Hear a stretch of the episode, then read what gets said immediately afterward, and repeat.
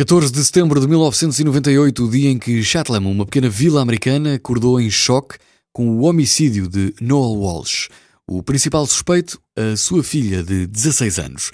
No verão de 1987, o adolescente Pedro da Borda apaixona-se por Laura Walsh, a filha mais velha de um magnata nova-iorquino.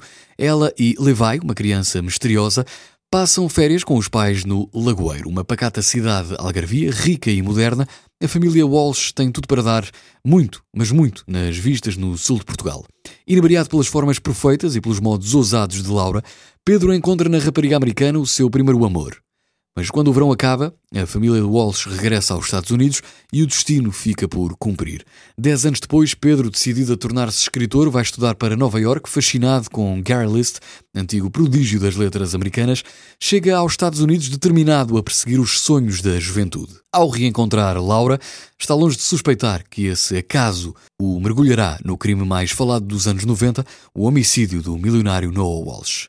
Um thriller imparável, este novo livro de João Tordo, A Noite em que o Verão Acabou. Se gosta de livros para ler à noite ou num fim de semana e onde os olhos passam pelas letras sem parar, este pode ser o seu próximo livro.